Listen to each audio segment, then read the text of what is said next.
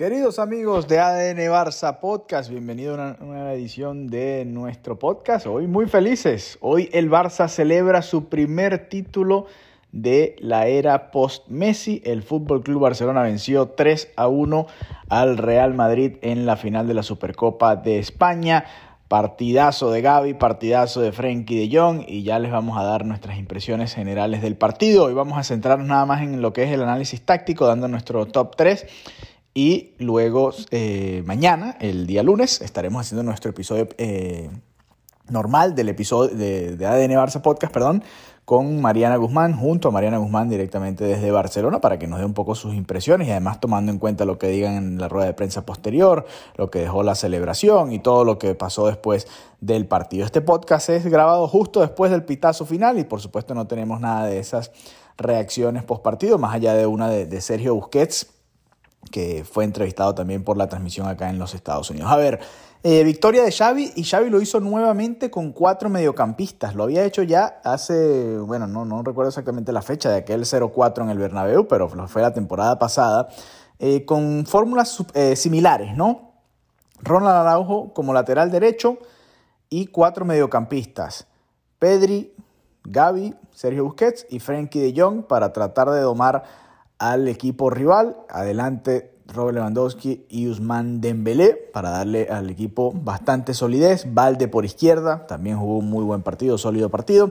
Y en defensa Christensen y Koundé que también estuvieron imperiales, más allá de los últimos 15 minutos cuando el Barça se durmió y bueno, terminó permitiendo el descuento de Karim Benzema en la prórroga. A ver, clave creo que la presión eh, pero no, no, no entregada del Barça, ¿no? ¿no? Desde el minuto uno, no sé si ustedes se dieron cuenta de eso, el Barça presionaba, pero hasta cierto punto, y no le permitió prácticamente nunca al Real Madrid, bueno, vuelvo y repito, más allá de los últimos 15 minutos o en algún momento al comienzo de la segunda mitad, asociarse, ¿no? Y generar ocasiones de goles, un 3-1 que la verdad pudo haber sido un 5-0, porque además Courtois saca una que, que termina estrellando en el poste después, Valde se pierde el rebote, a Osman Dembélé le saca un mano a mano, a Robert Lewandowski le saca otro mano a mano. La verdad que pudo el Barça pudo haber hecho cinco o seis goles hoy ante el Real Madrid y se ha repetido una tónica que se viene dando en, los últimos triunfos del Barça, ¿no? Que es mucho dominio cuando el Barcelona gana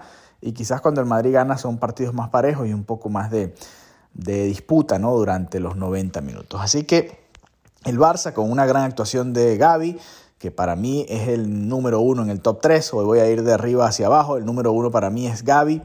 Eh, termina haciendo el primer gol, el de abrir el marcador, que siempre es importante, y después termina dando la asistencia para los dos goles siguientes. Y creo que la segunda es la que más me gusta, o mejor dicho, el segundo gol es el que más me gusta, el que le asiste a Robert Lewandowski, su primera asistencia, porque pudo haberse apurado, sin embargo decide eh, llevarse el balón un poco más hacia su izquierda y después hacer el centro al medio y Robert Lewandowski termina definiendo de primera para poner el 2 a 0. Tuvo la calma, mucha calma y mucha experiencia entre comillas porque es un joven apenas de 18 años y por supuesto que que a veces no pareciera, ¿no? Lo decía Sergio Busquets en su declaración post partido, a veces no pareciera, y fíjense que, que acá tuvo un, un, gran dominio y un gran manejo de las situaciones del partido. Después también marcó, o mejor dicho, dio el pase para la asistencia en el 3 a 0 que termina haciendo Pedri. Hoy está difícil el top 3 porque, a ver, para mí, bueno, no está tan difícil, lo voy a poner así.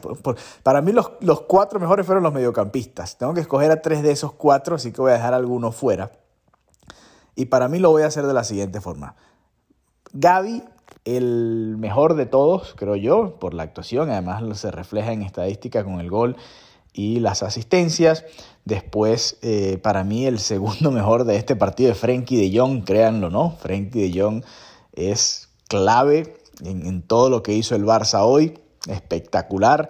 Eh, clave también en la segunda jugada de gol. Eh, los, dos los dos primeros goles nacen con un robo de balón de, o un robo, no, un comienzo en la jugada con Sergio Busquets, pero Frenkie de Jong también participa en ese segundo gol con un punterazo importante. Además, fue clave en el dominio de la media cancha del Fútbol Club Barcelona.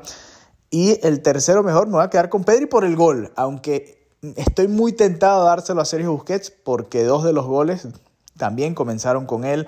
en el desarrollo de la jugada. El primero, la presión alta de Busquets ante Camavinga, la recuperación, el pase de Dembélé a Pedri, Pedri a Lewandowski, Lewandowski luego a Gaby para marcar el 1-0. Así que primer título de Xavi, primer título de la era post-Messi, primer título de Busquets como capitán, son muchos primeros, ¿no? Para esta eh, era del Fútbol Club Barcelona, una nueva era, como dice el documental, una nueva era que se inaugura en cuanto a títulos con esta Supercopa de España. Lo tuiteaba a través de arroba de Barzapot es el título menos importante de la temporada, la Supercopa de España, pero ojo, que ganárselo al Real Madrid, ganárselo a Ancelotti, que tenía muchísimos años, desde 2010, si mal no recuerdo el dato, eh, que soltaron en la rueda de prensa a Xavi, que no perdía una final a partido único, ganárselo al Real Madrid y de la manera en la que se le gana al Real Madrid, porque se pudo haber jugado un partido no tan convincente como fue aquel 1-0 contra el Atlético de Madrid